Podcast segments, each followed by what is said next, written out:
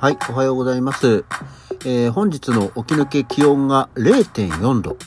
最高気温は16度ぐらいまで上がるそうなんですけどね。なんだろう、やっぱ昨日天気が良かった、まあ天気が良かったのが続いてるんで、放射冷却で朝は寒いんだろうかね。昨日4度ぐらいあったわけだから。いや、寒いですね。はい。改めましておはようございます。2月13日の火曜日午前7時20分、起き抜けラジオ西京一でございます。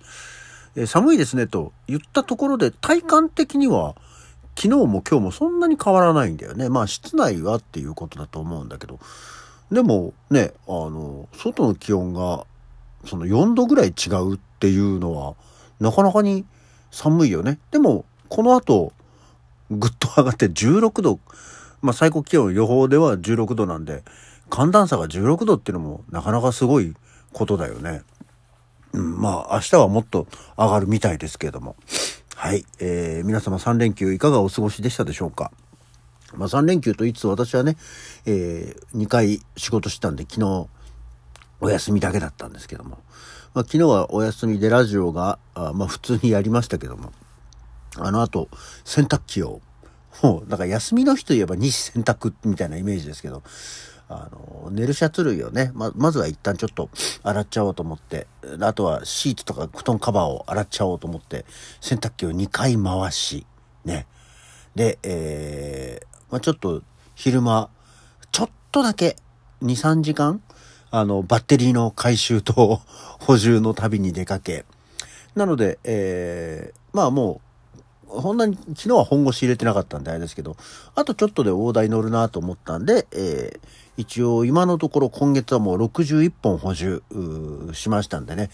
えーまあそこそこの稼ぎにはなりました。まあまだもうちょっと、あとまだ今月半月あるからね、えーいけば、そうあの、60本補充すると、あの、プラス300円の補充ボーナスっていうのが出るんで、よしっていうとこまで行くんだけど、次の補充ボーナスがもうさ、180本とかでもう3倍いかなきゃいけないから、さすがにそれはもうね、あの、本当に、えーガツガツやっていかないとできないんで、それはやらないんですけど、っていうところまでは行きましたと。なんで、えー夕方前ぐらいになりまして、レンタカーを借りてですね、あの、盛りのついたメス猫を病院に預けてたので、えーそれを退院してきたということで、女の子なんでね、あの、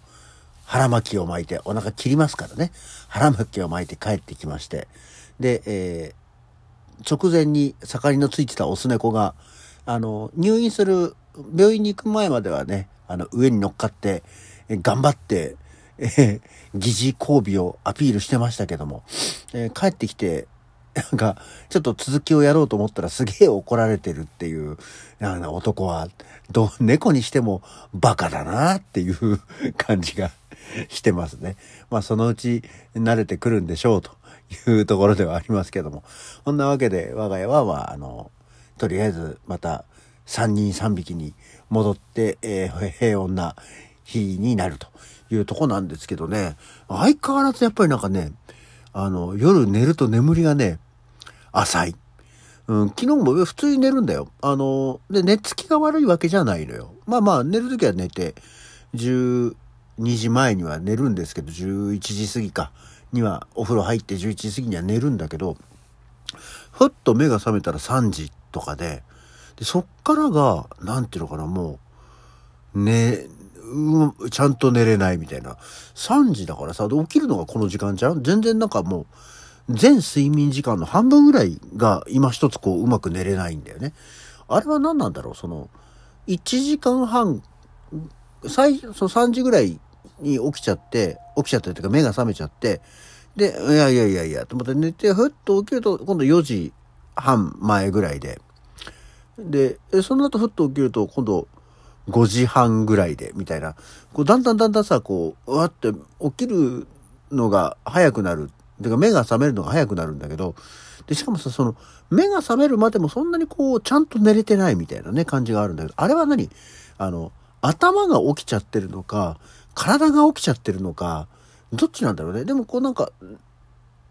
だいたいちゃんとさ、あの、起きる時って、あのまあ、体も頭も起きる時って、まあ、言い方変だけど、俺はこう、ああ、起きたと思ったら、あ、おしっこしたいって思ってトイレに行く感じなんだけど、トイレに行く感じがないってことは、どっちなんだ？頭が起きてないのか、体が起きちゃってるっていうことなのか。ね。その指令系統はまだ寝てる感じ。だからおしっこには、トイレには行きたくないの、行かなくて済んでるのか。でも体が起きちゃってるから起きちゃってる。目が開くのかっていう感じですけどね。これは何なんだ？ギャバか、ギャバ。ギャバを、睡眠の質を向上した方がいいのかい？っていうことでね。うん、どうなんでしょうね。そう、あ、そう、なんか睡眠の質向上で思い出したけどさ、あの、これもちょこっと話をしましたけど、本当にここへ来て、あの、各スーパーマーケットで、ヤクルト1000が大量に販売してますね。もうなんか、一人一個とかの、もう個数制限もないほど、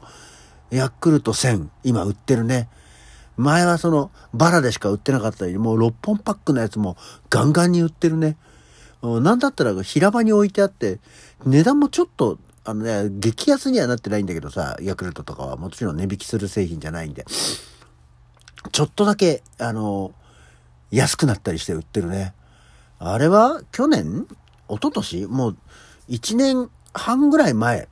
だよね、ブームだったのね。俺も毎日のように飲んでましたけども。あんだもう、生産量の方が購買層よりも上回ってるからそんなにいっぱいあるのかね。それとももう、うん、合わせて多分あの時すごくブームだったけど、全然買えなかった人たちが、もういいよっ、つって飽きちゃって買わなくなっちゃったのかね。どっちなんだろうね。あとはその、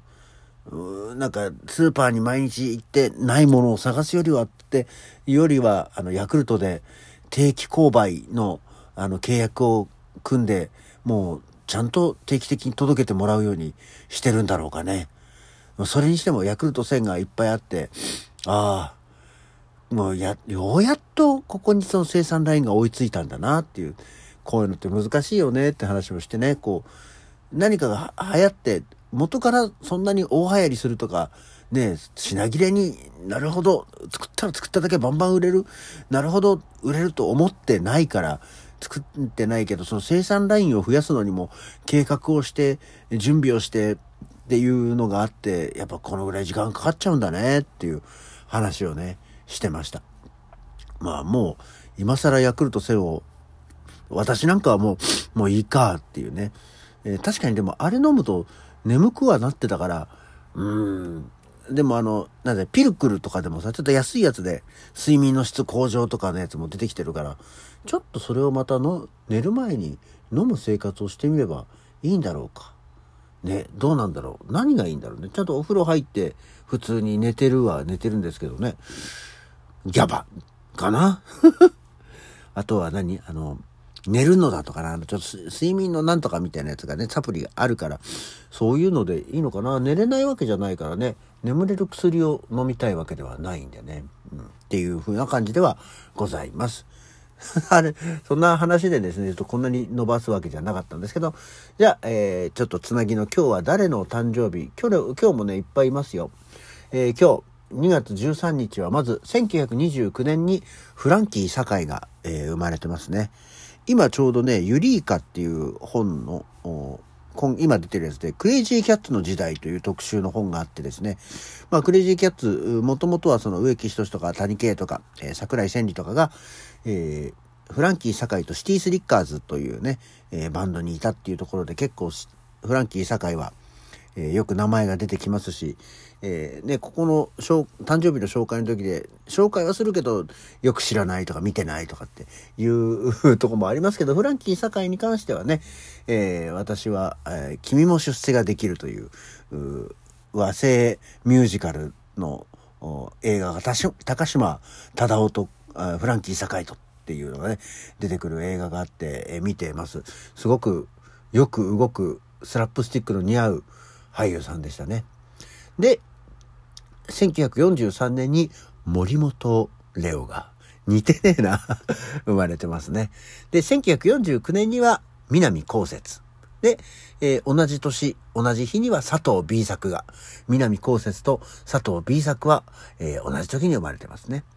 で、翌年、1950年には、えー、漫画家の竹宮恵子が。で、えー、竹宮恵子と同じ年、同じ日に生まれているのが島田洋八。えー、島田洋七と洋八、えー、区別つきますか？島田洋八は、あのー、あれですよ。頭がもじゃもじゃだった方ですよ。小野田さんって言われる方ね。もみじまんじゅうって言ってない方です。あの、細い方が島田洋八ですね。で、えー、1953年には SF 作家の栗本薫。えー、1955年には矢野明子が生まれてますね。ね、結構いっぱいいるでしょう。で、1959年には演出家の若木 F が、えー、生まれてますね。関西系の人ですね。リリパットアーミーとか、もともと、あの、中島ラモとかと、のところにいたりしてまして、お芝居、そうですね、2、30年前はよく見てましたね。えー、若木 F のお芝居ね。で、1964年には出川哲郎が、えー、生まれてますし、あ、そうなんだ。出川哲郎の翌年に、えー、南原清隆なんちゃんが生まれてるんだ。えー、出川となんちゃんは同じ誕生日なんだね。で、えー、そのまた、あ、同じ年に、今度はタレントの B21 のヒロミも生まれてるそうですよ。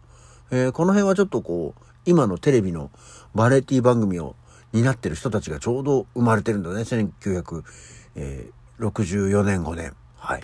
で、1974年にはハリウッドザコシショウが生まれてます。えー、相変わらずハリウッドザコシショウなのか、ハリウッドザコシショウなのか、よくわかってないんですけど、あの人が生まれてるそうですよ。はい。というような感じで時間になってきちゃった。はい。そんなわけで、えー、お誕生日の方おめでとうございました。えー、今日の起き抜けラジオはこの辺で、それじゃあまた次回。